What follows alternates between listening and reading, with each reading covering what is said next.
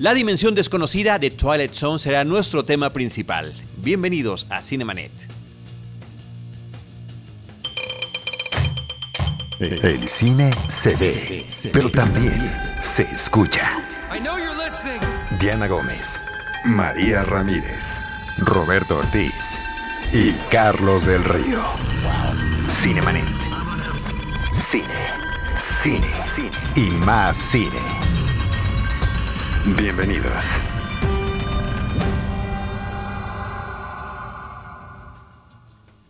Arroba Cinemanet, facebook.com diagonal Cinemanet, Cinemanet 1 en Instagram y Cinemanet 1 en YouTube. Esas son nuestras redes sociales. Este es el podcast dedicado al mundo cinematográfico. En esta ocasión vamos a inaugurar algo que estamos llamando Audioteca Cinemanet. Estamos recuperando de algunos episodios de los, pues ya tenemos un historial de más de 900 episodios. Son eh, casi 13 años de producción de podcast desde que iniciamos y eh, no todos están disponibles en las plataformas, o sea, todos están en nuestro portal de cinemanet.com.mx, ahí los pueden encontrar, pero en algunos casos, por ejemplo, de nuestra etapa radiofónica, abarcábamos dos o tres, dos o tres temas en el programa de una hora. Lo que queremos ahora es eh, rescatar eh, partes que consideramos importantes, como este especial que tuvimos de Dimensión Desconocida, grabado en el 2011, a lo que nos platicaron nuestros invitados Antonio Camarillo y Roberto Coria, un especial que está eh, absolutamente vigente a pesar de los años que tiene. La serie inició en el año de 1959. Es interesante seguir hablando de ella. Una serie que, como lo he comentado en otras ocasiones, está disponible a través de la plataforma de Claro Video eh, con sus cinco temporadas originales. Esto es Audioteca Cinemanet.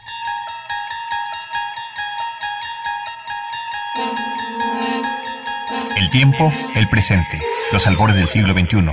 El lugar, una urbe de millones de habitantes. Y en un rincón de esta megalópolis, en una habitación de algunos metros cuadrados, cuatro personajes están a punto de entrar a otra dimensión. A una dimensión no solo de vista y de sonido, sino también de la mente. Un viaje a una tierra maravillosa de imaginación.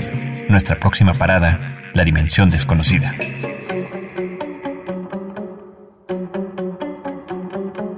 Pues como lo comentamos al inicio de esta emisión, están con nosotros dos amigos que van a platicar de The Twilight Zone de la dimensión desconocida. Roberto Coria, ¿cómo estás? Bien, muchísimas gracias Carlos, Tocayo, Toño, me anticipo, perdón. Gracias sobre todo a ustedes, público conocedor que sigue Cinemanet episodio a episodio. Antonio Camarillo, también muy cotizado últimamente en los episodios de Cinemanet. Bien decíamos que podría parecer o un conductor que no viene todos los programas o un invitado demasiado frecuente. ¿Cómo estás, Antonio? ¿Cómo están ustedes? Gracias, como siempre, por la invitación. ¿Cómo estás, Carlos? ¿Cómo estás, Roberto? ¿Cómo estás, Roberto? Toño, ¿cómo estás? Y este, bueno, pues aquí estamos para platicar un rato, ¿no? Pues mira, este es un, un programa especial que habíamos pensado hace algún tiempo pero que no hallábamos la forma de hacerlo. Dimensión desconocida. ¿Por qué abordar en un programa de cine un programa televisivo que además se exhibió del 59 al 64, estamos hablando de hace más de cuatro décadas, que se pasó en la tele, pero hay una razón muy importante.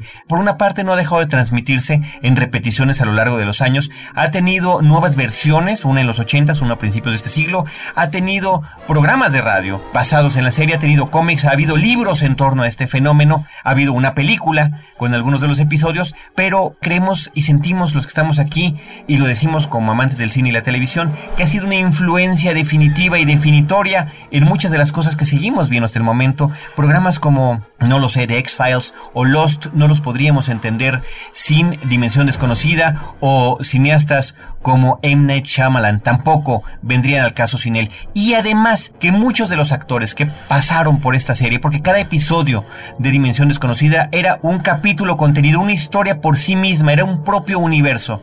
Muchos de los actores que por allí pasaron se volvieron figuras legendarias del cine y o de la televisión. Concretamente de acuerdo. Pues mira, Carlos, eh, para contestar a la pregunta, sin temer ser exagerado, yo casi casi te diría que la era del blockbuster, como lo conocemos hoy en día, la, la, la era de los filmes de high concept que le llaman de alto concepto, los series, los filmes serie A, se debe en gran medida a este pequeño programa de televisión, ¿no? Eh, no olvidemos que el blockbuster, como, vamos, no como género, pero como fenómeno cultural, pues depende mucho de ese tipo de historias fantásticas de estas anécdotas que van más allá de la realidad. Y bueno, definitivamente, y como ya bien lo dijiste, las carreras de un George Lucas, de un Steven Spielberg, de un Shyamalan, de un J.J. Abrams, por mencionar a alguien más reciente, definitivamente no, no serían sencillamente sin la influencia que este programa de televisión tuvo sobre sus pequeñas mentes cuando eran apenas unos niños. Sí, claro. Yo creo que todos tenemos muy presente que la dimensión desconocida fue parte de nuestra primera educación sentimental. Hace rato le estaba platicando a Toño que yo veía los episodios en compañía de mi abuelo, los episodios de la corrida original en el canal 4 y era una maravilla. Yo recuerdo entre las experiencias más terroríficas de mi vida la cortinilla de entrada con este ojo gigantesco con la puerta y la narración. Está entrando usted a una dimensión de luz y sonido. Está entrando a la ¿Y la música cómo era? Eh, a Toño le sale mucho mejor. Pero todos nos acordamos de... No, y el tum tum tum tum tum tum Definitivamente creo que es evidente que este programa es de freaks, de cuates que tienen muy arraigado eso. Sí, completamente de acuerdo. Y, fíjate que yo creo que para hablar de la dimensión desconocida, para comenzar a hablar del programa, es inevitable de alguna manera diseccionar cuál era el formato que este nos presentaba. Básicamente nos encontramos frente a una antología televisiva, un episodio de media hora, bueno, con los veintitantos minutos reales, presentado por un anfitrión, que en este caso es Rod Serling. Él nos introduce hacia este eh, momento terrorífico en la vida de una Perdón, pero dice uno Rod Serling y en un programa como este es me pongo de pie. Eh, vamos a hacerlo, sí, vamos a hacerlo. Sí, hay que, hay por que hacerlo. quítate el sombrero. hay que hacerlo definitivamente. Rodman Edward Serling nace el 25 de diciembre de 1924 es un chico que obviamente crece influenciado por todas las películas de horror de la Universal, que definieron la carrera de escritores como Richard Matheson y de algunos otros artífices principales de la dimensión desconocida, como Charles Beaumont. Ya, ya platicará Toño seguramente más sobre este grupo de creativos detrás del programa. Él eh, tiene una vida, una juventud bastante terrorífica. Él conoce los horrores de la Segunda Guerra Mundial, eso es algo muy importante. Él sirve en un batallón de artillería, de paracaidismo o algo por el estilo. Observa directamente los horrores de la realidad. Se da cuenta que estos rebasan cualquier ficción y creo yo que se van a convertir en una forma o en una inquietud constante en el resto de su vida, el miedo. Decía H.P. Lovecraft, el famoso autor de, literatura de horror, que el miedo es la más poderosa y antigua de las emociones humanas. Creo que es muy cierto.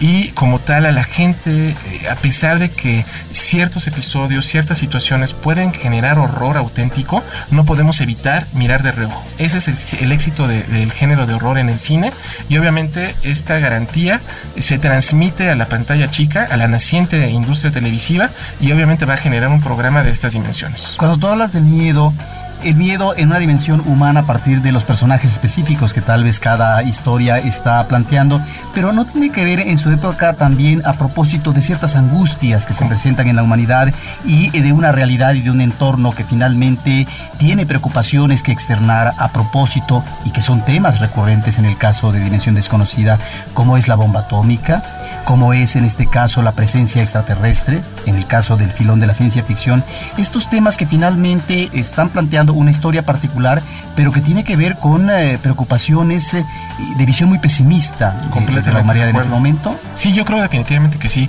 Hace algunos meses tuve el gusto de ser invitado a participar en una publicación de Tierra Adentro sobre el placer de, ver cine.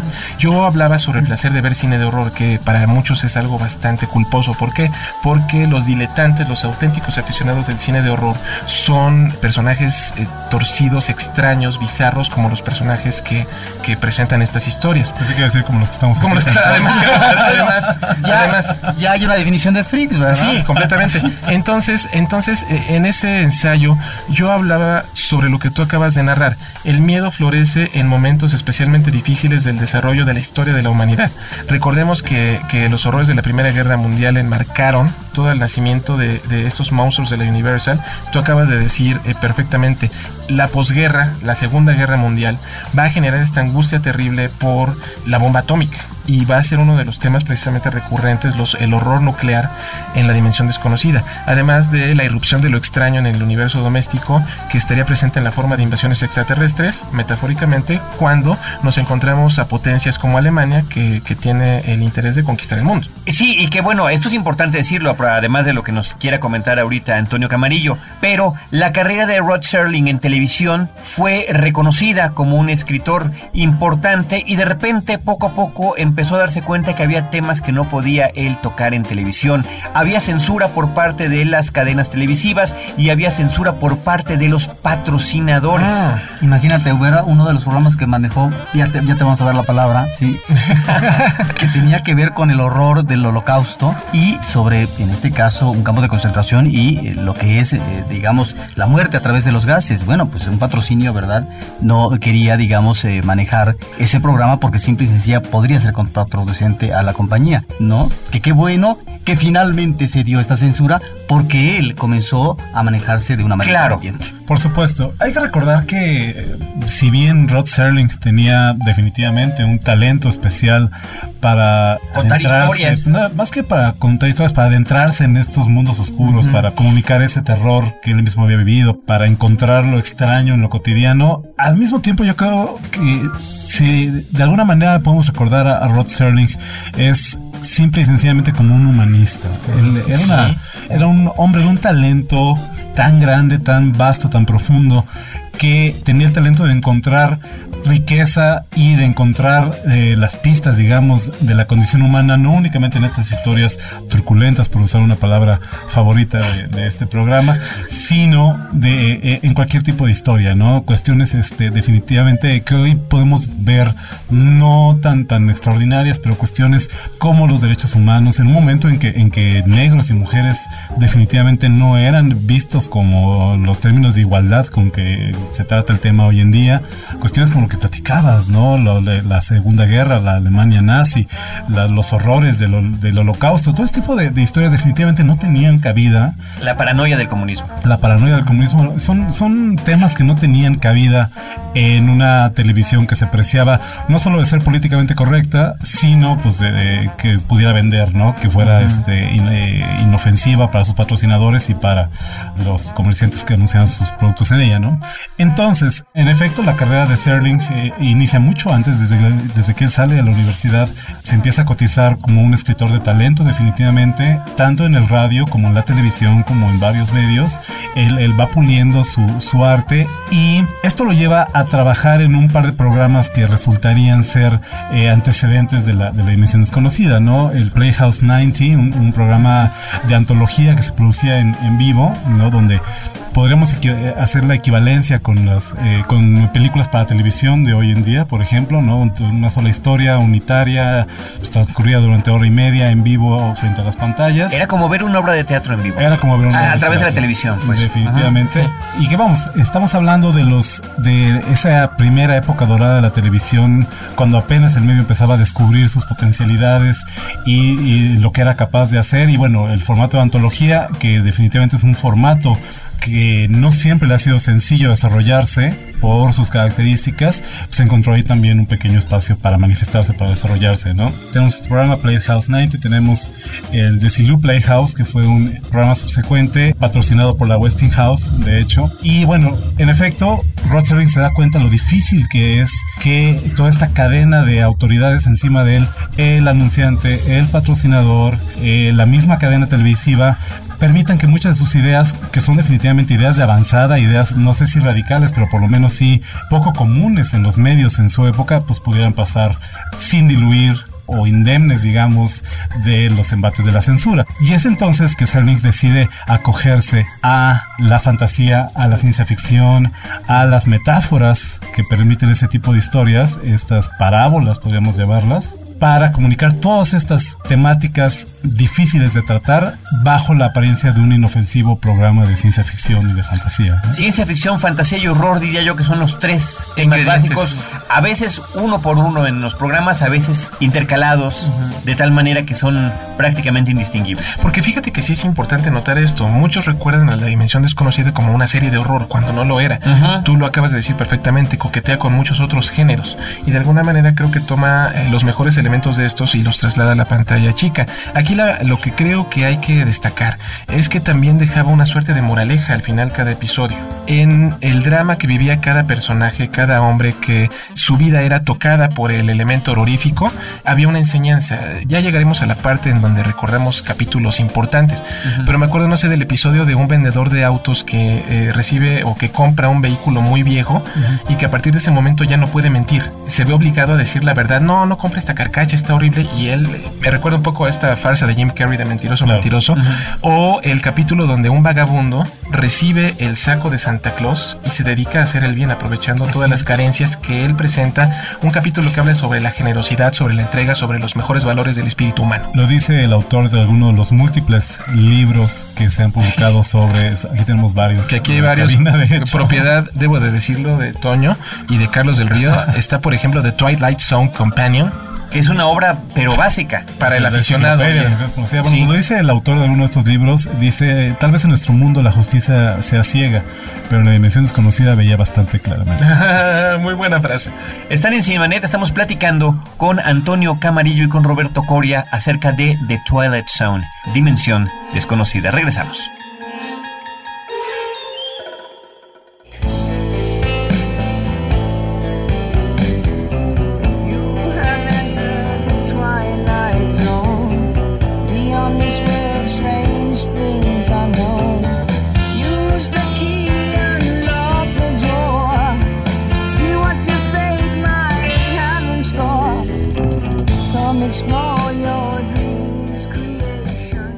Continuamos platicando de Dimensión Desconocida y bueno, ya tanto Roberto Coria como Antonio Camarillo nos vienen comentando en primera instancia los antecedentes de Rod Serling, de su carrera en televisión, de lo que significa el horror utilizado como metáfora, eh, la fantasía, la ciencia ficción, pero hay una serie de personas que también colaboran hombro con hombro con Rod Selling para hacer realidad este proyecto. Así es, Carlos. Y bueno, antes de, entrar en, detalle con el cast de este programa, hay que mencionar que, como ya decíamos antes de la pausa, Serling se había formado ampliamente en la televisión con algunos guiones que llamaron poderosamente la atención de la crítica del tiempo y del público sobre todo, ¿no? Con el tiempo Sterling sería acreedor a no menos de seis premios Emmy por sus muchas y muy importantes contribuciones al arte de la televisión. Y bueno, platicábamos que en estos eh, momentos finales de esta época dorada de la televisión, estamos hablando de los años 50, finales de los años 50, el talento de Sterling empezó a brillar. Y bueno, es en ese momento que una historia escrita por él que se llama The Time Element es escogida para ser adaptada como un programa de este serial conocido como The Silius Playhouse. El programa tiene muchísimo éxito y es en ese momento que Sterling ve la, oportunidad de proceder con esta idea que ya tenía trabajando desde un tiempo antes, que es la dimensión desconocida, ¿no? Que, sí, que si bien no es uno de los programas que forman parte de la dimensión desconocida, es lo que finalmente vende la idea a la televisora para poder hacer realidad la serie de antología. Y este episodio en particular trataba sobre un hombre que va a visitar al psicólogo porque le dice que cuando duerme él despierta en 1941 en Honolulu antes del ataque de los japoneses a Pearl Harbor y que trata de advertirle a la gente de lo que viene de la invasión, del ataque de los japoneses ese 7 de diciembre y que nadie le cree. En efecto, y si bien el embate de la censura y de la incomprensión alcanzó a este primer piloto, podríamos casi casi llamarlo, de la, de la, dimensión desconocida, el patrocinador en su momento, Westinghouse, decidió que no entendía el final y que no le gustaba este final tan ambiguo en el que el doctor que está tratando a este hombre finalmente lo deja ir. Nosotros vemos que el hombre en efecto regresa al ataque en Pearl Harbor y muere en el bombardeo japonés. Y bueno, el doctor sale de su oficina, va a tomar un trago a una taberna cercana y está en una taberna, ve en la pared colgado el cuadro con la efigie de este hombre, ¿no? Se le hace conocido pregunta quién es y el dueño de la taberna dice, ah, es, él era el anterior dueño de esta taberna, murió en, el ataque de Pearl Harbor, ¿no?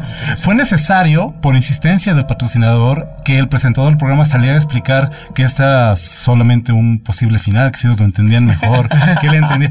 Una, una explicación completamente innecesaria que, bueno, de la cual Serling prescindiría, evidentemente, en el momento de tomar las riendas de Dimensión Desconocida. Por un lado, bueno, obviamente por ser su, su proyecto y por ser un momento distinto para la televisión, un tiempo más adelante y sobre todo este con el poder como productor que llegó a, ganar, pero también, evidentemente por las conocidas e inconfundibles presentaciones que abrían y cerraban cada uno de los episodios de la emisión conocida y en los que Serling personalmente introducía y concluía dejando sí las cosas en el aire, pero dándole, ¿cómo llamarlo? Un cierre, un, una... Sí a veces, a veces sí, el, sello particular definitivamente, a veces la moraleja, efectivamente, que era parte recurrente de este programa. Finalmente, en 1959, la CBS, que era la televisora que eh, auspiciaba este proyecto, da luz verde y aparece el primer episodio de lo que va a ser, creo yo, en la historia de la televisión, una de las series más memorables y, como decías tú al principio, más influyentes. Efectivamente, el principal artífice de este milagro televisivo, porque creo que es un milagro televisivo, es Rod Serling como escritor, como rostro del proyecto, pero reunió a un grupo de escritores que se convirtieron junto con él en los artífices de este serial. El primero de ellos, eh, o a quien citaría al principio porque es uno de los autores que yo más quiero, es Richard Matheson. Ya hablamos sobre él ampliamente en el programa que se le dedicó en Cinemanet a Soy Leyenda, así que escúchenlo. es una buena referencia también. Y Charles Dumont, que creo eh, Toño Camarillo puede hablarnos mucho mejor de este personaje. Bueno, como platicábamos ya en, en aquella ocasión anterior en el programa dedicado a Madison, tanto Madison como Beaumont eran miembros de un grupo muy prolífico, muy talentoso de escritores de lo fantástico, de la ciencia ficción, de lo terrorífico, que se llegaron a conocer en su momento de alguna manera como el grupo del sur de California, ¿no? The, Southern California Group of Writers, ¿no? Ellos venían de distintos eh, rumbos de la vida. Beaumont era muy joven cuando se inició el grupo, era un admirador de nada más ni nada menos que de Ray Bradbury. Tuvo la ocasión de conocerlo y de comenzar un intercambio profesional con él, donde Beaumont le mandaría a Bradbury algunos trabajos, se los recomendaría y esto empezó a, crear esa sinergia donde más tarde muy variados escritores, George Clayton, el mismo Robert Bloch, Richard Madison, y, Beaumont, una serie de escritores encontrarían un campo muy fértil para trabajar en equipo, para intercambiar ideas, para compartir pues no únicamente las alegrías, sino las penas de ser un escritor de un género tan vilipendiado a veces como puede ser la fantasía, el horror, la ciencia ficción, ¿no? Compartir la alegría de, verse publicados uno tras otro y en general, pues de echar a volar la imaginación, ¿no? Esta forma de taller fue lo que le dio este sabor tan especial a la serie. Es un esfuerzo colectivo, creo yo, a pesar de que estas figuras pues brillan independientemente.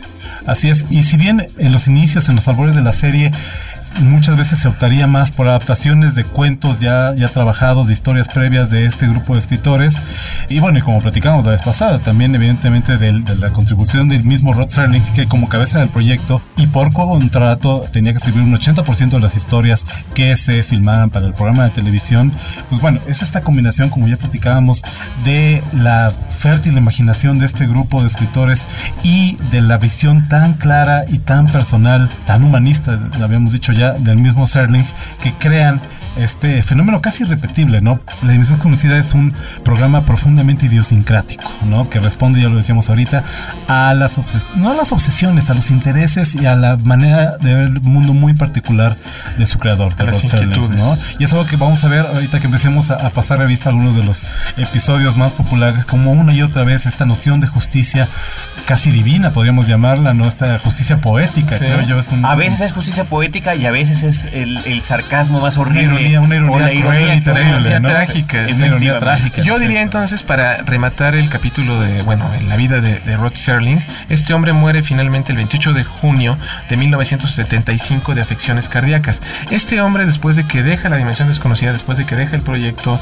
en medio de toda esta censura, en medio de toda esta dificultad con patrocinadores, él decide, creo yo, con un poco de más libertad, hacer un segundo intento, y esto lo hace en el 69, en los 70s, con una serie llamada Galería Nocturna la han parodiado incluso en Los Simpson. Si ustedes se acuerdan ese capítulo donde Bart presenta diferentes episodios en la casita del horror narrados a través de un cuadro, era, era, muy bueno.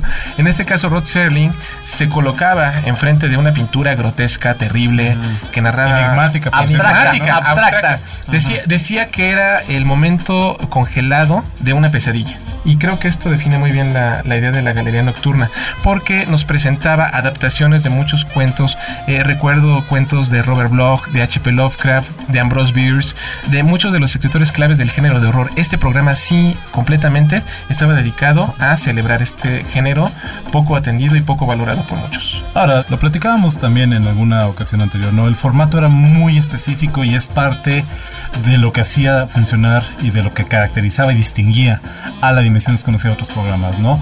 22 minutos de duración, donde se jugaba esta, esta idea, que era una idea que tenía que atraparte, una idea que tenía que enganchar tu imaginación en unos poquísimos minutos, casi en unos segundos, hasta llevarla al famoso twist ending, ¿no? A, ese final de vuelta. Ah, eso es importante, la vuelta de tuerca final. La vuelta de tuerca final. La vuelta de tuerca, que es lo que todos identificamos como característico de la dimensión desconocida, ¿no? Decían, por ejemplo, algunos escritores que la mejor manera de ganar la atención del público es darle al final un mazazo, un golpe con martillo en la cabeza. Esto es precisamente lo que hacía la dimensión desconocida. Tenía esta vuelta de tuerca que acaba de mencionar Toño, un final sorpresivo, la historia inesperado, la, la historia se movía por una línea y finalmente nos revelaba que no, que no era lo que pensábamos.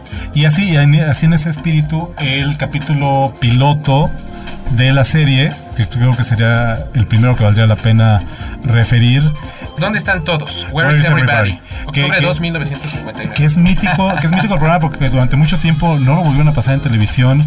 En las primeras ediciones en videocassette de la serie no se encontraba y fue hasta la época del DVD que se, se recuperó. que se recuperó formalmente, ¿no? En esta historia un hombre, un miembro de la milicia, despierta, no sabe quién es, está solo en un en el mundo parece ser, él empieza a deambular y a buscar pistas que le revelen qué es lo que sucede, en dónde se encuentra, para al final de la por qué no hay nadie? ¿Y por qué, no, hay nadie? no hay nadie en ningún lugar? En efecto, para al final pues revelarnos que es el, sujeto de un experimento gubernamental y que todo lo que él ha estado viendo y, o creyendo ver pues no se encuentra más que en su cabeza, ¿no? Y esto es el clásico desde el primer episodio, la clásica trama de un capítulo de la dimensión desconocida. Y que en este caso era ver cuánto tiempo podía estar un sol, un hombre solo en una nave espacial y por eso está este hombre encerrado como si estuviera en un, como en estos castigos que Sin volverse loco, ¿no? Que es la, y ahí vamos de nuevo a historias como la de Soy Leyenda, a otras historias de Madison y de otros creadores del género, ¿no? Que, que empiezan a hacer esta pregunta recurrente una y otra vez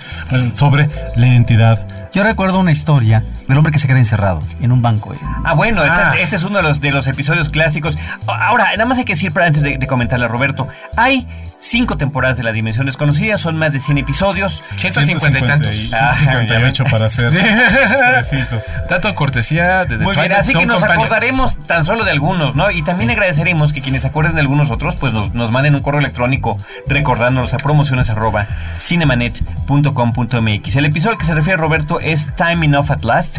Es uno de los cuatro episodios donde participa el actor Burgess Meredith. Mejor conocido como el pingüino. Mejor conocido como el pingüino o como también Mikey de Rocky. El entrenador de Rocky, ¿no?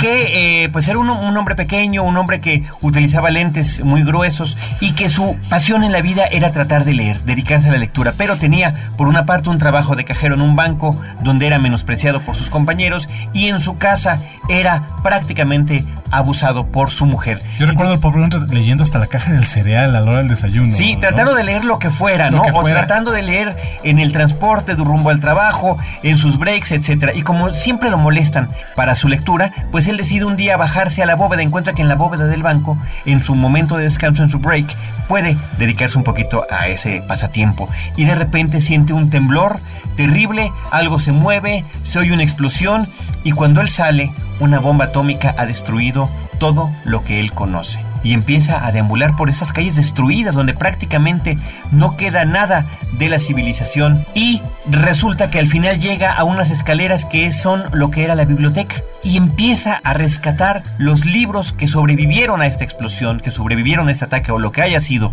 que sucedió y que acabó con la humanidad y empieza a acomodarlos absolutamente emocionado de que al fin, como dice el título, Time Enough at Last, al fin podrá él tener suficiente tiempo para leer y los ordena por géneros, por autores, por historias, todos están ahí felizmente acomodados cuando de repente se tropieza, sus lentes caen y se quiebran. Y él Vemos además, porque podemos apreciar la perspectiva de, este personaje en una subjetiva que ve todo absolutamente borroso y que no distingue nada. Esos dramas son espeluznantes. Completamente. Y aterrador. Cómo realmente aquí eh, hay reflexiones muy profundas. Por un lado está el destino de la humanidad, a propósito de una bomba atómica que extermina y no deja rastro. Pero por otro lado está este hombre que puede hacer de las suyas en cuanto a dedicarse a lo que él le interesa, que es en este caso la lectura, tiene todo el tiempo del mundo, nunca va a ser molestado, nunca va a ser burlado. Sin embargo, los lentes, se atropella y hay un accidente, es, hay un problema de la tecnología. Es decir, no puedes vivir ya a esas alturas del partido sin el auxilio de la tecnología. Entonces, creo que ahí hay eh, planteamientos, una eh, reflexión, muy profunda a propósito no solamente de una situación individual, sino cómo se encamina el, individuo en su entorno real. Y, por es por eso que se inscribe dentro de un género al que llamamos ciencia ficción. De acuerdo. Porque son estas tecnologías invisibles que se les llaman, unos simples anteojos, un automóvil, como la ropa, como el mismo lenguaje, todas son tecnologías que condicionan esta experiencia de la, de la válgase condición humana de la que hablábamos hace un momento, de maneras que antes de este siglo presente, de este siglo pasado, de la revolución industrial, pues no podían discutirse, ¿no? Roberto Cori, ¿alguno de tus episodios favoritos? Pesadilla 20.000 pies, basado en el cuento homónimo de Richard Matheson, un capítulo donde William Shatner es un hombre que acaba de abordar un avión y en pleno vuelo comienza a ver un ser extraño que está ahí bailoteando en el ala y que está destruyendo el motor. Podemos ver el rostro aterrado de William Shatner, quien terminaba volviéndose loco por esta entidad extraña, que tiene que ver con el temor a la tecnología, como algo tan cotidiano como viajar en aeroplano puede tomar este giro inesperado cuando un elemento sobrenatural irrumpe de lleno. Y sobre todo el terror de que, de que la gente alrededor de ti no te crea. Claro. Empieza a cuestionar tu visión de la realidad, tu propia cordura. Yo quisiera recuperar un episodio que es un clásico absoluto para servir al hombre, To, Serve, Man. Increíble, fabuloso. Esta historia en la que un día finalmente los extraterrestres se hacen presentes, se revelan ante los seres humanos bajan estos seres extraños muy altos con cabezas largas, muy curiosas su apariencia. Que creo que era Richard King uno de ellos. Por supuesto, claro, el, que sí. El principal, por supuesto. ajá, exactamente. Y, que vienen con, este, con esta propuesta de ayuda a la raza humana. Él dice que vienen a resolver todos los problemas de la, de la raza humana, a erradicar enfermedades, a terminar con la guerra, a terminar con el hambre sobre todo, ¿no? Y bueno, pues la, la humanidad no, podía estar más contenta, está de plácemes todo el mundo y sin embargo no faltan los eh, escépticos. Los escépticos, los, los cínicos que no se pueden dar por bien servidos. Y este es un punto que los Simpsons en su parodia retomarían muy divertidamente con el personaje de Lisa, que siempre tiene que ser, como le dice Marsh al final del episodio, es muy lista cuando te conviene, ¿no? Y que, y que desconfían de la promesa de los extraterrestres, ¿no? Y el extraterrestre que viene a hacer la oferta siempre carga un libro con él, ¿no? Con una inscripción extraña en la portada. Y bueno, pues un grupo de expertos en códigos y demás se sienta a tratar de, de, de qué es lo que dice ese libro. Y bueno, y se sienten muy aliviados y muy tranquilos cuando descubren que el título del libro es Para servir al hombre. ¿no? Entonces, bueno, la humanidad empieza a abordar estos transportes, estas naves que los van a llevar a este planeta ah, de origen de los extraterrestres, donde todo va a ser alegría y felicidad. Hasta que alguien descubre que han cometido un error, que ha habido una confusión. El título de ese libro para servir al hombre no se trata de cómo ayudar a la raza humana, se trata sobre cómo cocinarla y servirla para los específicos gustos culinarios de esta raza extraterrestre. ¿Cómo cocinar 40 humanos? Que el grito de terror al final es es un libro de cocina. Es un libro de It's cocina. A cookbook. Parodiado, ya decíamos ahorita, en el capítulo de Los Simpsons, en el que, en el que dice cómo cocinar para 40 humanos. Bueno, parodiado inclusive en Madagascar, en la caricatura, en esta película animada, donde descubren un avión estrellado, eh, los lemures que habitan la isla, que había un libro que decía para servir al lemur, ¿no? Por supuesto. Ahora, yo tengo dos capítulos favoritos, ¿no? Uno muy conocido es... Los invasores. Eh, no, ese sería... Ah, si, quieres platicarlo Ese lo platico yo, ok. Eye of the Beholder desde el punto de vista de la persona, ¿no? Sí, sí, bueno, la reflexión, la reflexión del episodio al final era la belleza se encuentra en el ojo de quien la mira, ¿no? In the eye of the beholder. Beauty is in the eye of the beholder. Y es la historia de una muchacha que nació con un defecto congénito terrible que la hace parecer un monstruo, ¿no? Cuando conocemos a esta mujer, se encuentra en un hospital aguardando los resultados de la última cirugía plástica a la que fue sometida, tiene la, cara cubierta con vendajes y escuchamos todo el drama alrededor de ello, ¿no? Eh, las esperanzas de la muchacha de por fin poder ser normal, la no tan optimista visión de los médicos que le dicen que eh, si este procedimiento no ha tenido éxito, no habrá más remedio que mandarla a vivir en una colonia donde otras personas desfiguradas como ella pueden vivir tranquilas y, sin estar sometidas a, los, a, las miradas inquisidoras y crueles del resto de la gente, ¿no? Y bueno, ¿cuál no será nuestra sorpresa cuando al caer las vendas descubrimos a una mujer bellísima, una rubia, despampanante, y sin embargo la, la enfermera que está atendiendo el procedimiento suelta un grito aterrado, deja caer lo que llevan las manos y los doctores declaran que el procedimiento ha fallado, fallado, y que ya no hay esperanza. Y es solo entonces que nosotros como espectadores descubrimos que jamás hemos visto los rostros de estos doctores, y de toda la gente que está alrededor de ella y descubrimos que todos son unos monstruos aterradores, aterradores a nuestra propia visión de la belleza. Que son además emulaciones del eh, clásico maquillaje del fantasma de la ópera. Sí, con esa nariz así levantada. Una nariz como porcina, ¿no? Este, muy grande, muy ancha, este, sin cejas, unos ojos monstruosos, verdaderamente monstruosos. Y que es la moraleja del Soy leyenda original de Richard Matheson. Así es. Y hay un episodio de temática similar que a mí me pareció fascinante en su momento, es menos conocido, que se llama Number 12 Looks Just Like You. el ah, número 12 te, sienta perfectamente. Te sienta perfectamente. esta, esta parábola donde en un futuro indefinido, al llegar a cierta edad, hombres y mujeres tienen que escoger con cuál de los escogidos y aprobados modelos físicos de belleza se queda, ¿no? Y la historia de esta jovencita que se rehúsa, se revela hacer como alguno de esos modelos preestablecidos de, belleza y hace todo hasta el final del episodio debemos decir sin éxito para no ser convertida en una más. Pues nada más, vaya, nos podríamos quedar platicando horas, horas, horas, Cuéntanos de los invasores. Bueno, los invasores rápidamente. Rápido. Una mujer que vive en una zona rural, que vive sola en una pequeña cabaña sin nada de tecnología, descubre que en su casa hay por allí un pequeño platillo volador y unos hombrecillos que están caminando por allí. Y ella hace todo lo posible, bueno, los descubre por supuesto con terror, y hace todo lo posible por sacarlos hasta escobazos, a palos, y todo porque los siente como una presencia amenazante. Cuando acaba el episodio, descubrimos que la nave, el platillo volador, dice NASA o USA, alguna de estas, no recuerdo exactamente bien, pero una vez más es otro punto de vista de las cosas, ¿no? Como una nave que viene de la Tierra llega a otro planeta y cómo es recibida por una mujer que está simplemente en su casa, en un lugar. Claro, claro. Tierra de gigantes, ¿no? Una cosa del estilo, ¿no?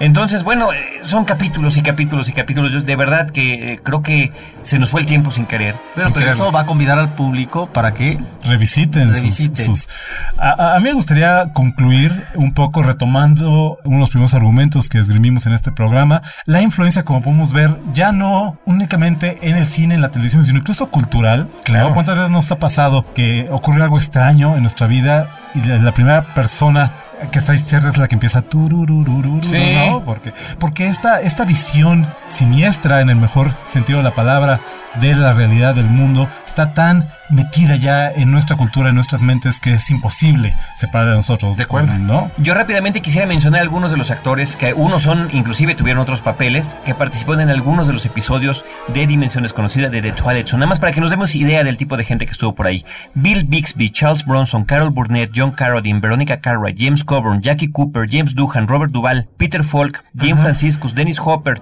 Ron Howard, Buster Keaton, Jack Lockman, Martin Landau, Lee Marvin, Paul Mazursky, Roddy McDowell, Doug McClure, Burgess Meredith, Elizabeth Montgomery, Billy Mommy, Leonard Nimoy, Donald Pleasant, Sidney Pollack, Robert Redford, Burt Reynolds, Mickey Rooney, Telly Savalas, William Shatner, Dean Stowers, George Takei, Lee Van Cliff, Dennis Weaver o Dick George. Bueno, ¿qué me dices de los impresionante. ¿Y, qué me dices de los directores? ¿Cuántos directores, no hicieron una carrera a partir de, la de televisión? ¿no? Y que son directores que hoy en día nos deleitan con historias que no están muy lejos de esa emisión desconocida. Así es. La serie tendría una tercera oportunidad ya en este siglo, en el año 2000 o 2001, no recuerdo. Un intento bastante desafortunado por, por traer la serie a nuestro siglo, a las audiencias. A pesar de que tenía un estupendo presentador que era Forrest Whitaker. Y que funcionó muy mal. Pero vamos a lo mismo. El punto aquí es que Rod Serling es inimitable. sí. Es inimitable, es, Como Tintán. es inútil, claro. es único e irrepetible. único Ahora, cuenta Es- la leyenda que él no quería ser el presentador, que de hecho se ponía bastante nervioso a la hora de leer o, o salir a presentar los textos finalmente, y que se había pensado en, Orson Welles. en Orson Ah, Welles. imagínate, en Orson ¿qué Welles para sido? que fuera esa persona. Y que eh, de repente dijeron los productores de la, de la CBC, no cobra demasiado, ¿no? Ahora, ahora, como la misma serie no- nos demostró una y otra vez, el destino es inescapable. Y bueno, nuestro destino aquí también está cumplido, Creo yo. desafortunadamente. Decía Clive Barker que el horror es un salto de fe e imaginación hacia un mundo donde ninguna acción es condenable al grado de impedirnos explorarla. Yo creo que ese sería de uno de los elementos que definen a la dimensión desconocida. Yo creo como moraleja, vean la dimensión desconocida, la experiencia es muy afortunada. Se dan cuenta que este espíritu de lo extraordinario, de lo fantástico, de este punto donde se encuentra en la realidad de la fantasía, sigue tan vivo hoy en día como lo estaba hace 50 años en el programa de Rod Serling. Sigue vigente. Muchísimas gracias. Pues bueno, eh, Antonio Camarillo, Roberto Coria, muchas gracias por acompañarnos a este episodio Un placer como siempre. de Cinemanet, este pequeño homenaje a The Twilight Zone. a la Pero muy sentido y que esperamos haberles comunicado. Sí, Caray, contagiado. Y siento que nos faltaba tanto por Ah, decir. y hay tanto por decir. Lo demás lo complementa el mismo radio escucha. Perfectamente. Roberto Ortiz, muchísimas gracias. Carlos del Río, nos despedimos y lo hacemos agradeciendo a todo nuestro equipo de producción en la postproducción de Cinemanet Podcast, Abel Cobos y nuestras productoras Paulina Villavicencio y Celeste North. Desde estos micrófonos, Roberto Ortiz y un servidor Carlos del Río, los esperamos aquí donde hablaremos de cine, cine y más cine. Esta fue nuestra primera participación con la Audioteca Cinemanet. Muchas gracias. Esto fue Cinemanet. Los esperamos la próxima semana con cine, cine y más cine. Diana Gómez, María Ramírez, Roberto Ortiz y Carlos del Río. El cine se ve, pero también se escucha.